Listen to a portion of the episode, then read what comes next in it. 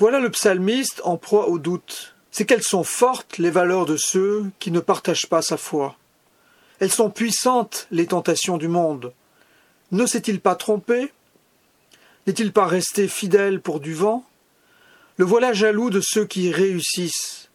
À quoi bon toute la peine que lui vaut son désintérêt pour les profits de ce monde? Argent, pouvoir, santé, considération, audience, plaisir.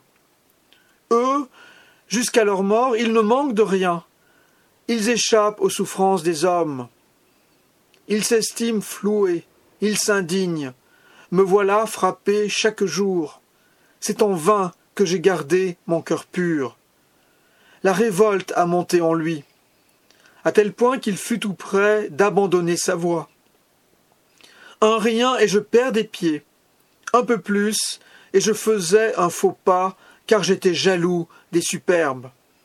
Mais la prière l'a réveillé. Je ne savais pas, mais j'étais avec toi.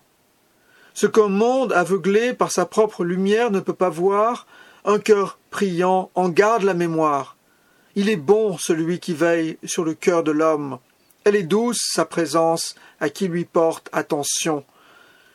Qui s'oriente à la lumière des cœurs vivra, qui s'en détourne aurait-il conquis le monde entier, va errer dans la mort, sans joie, sans espérance.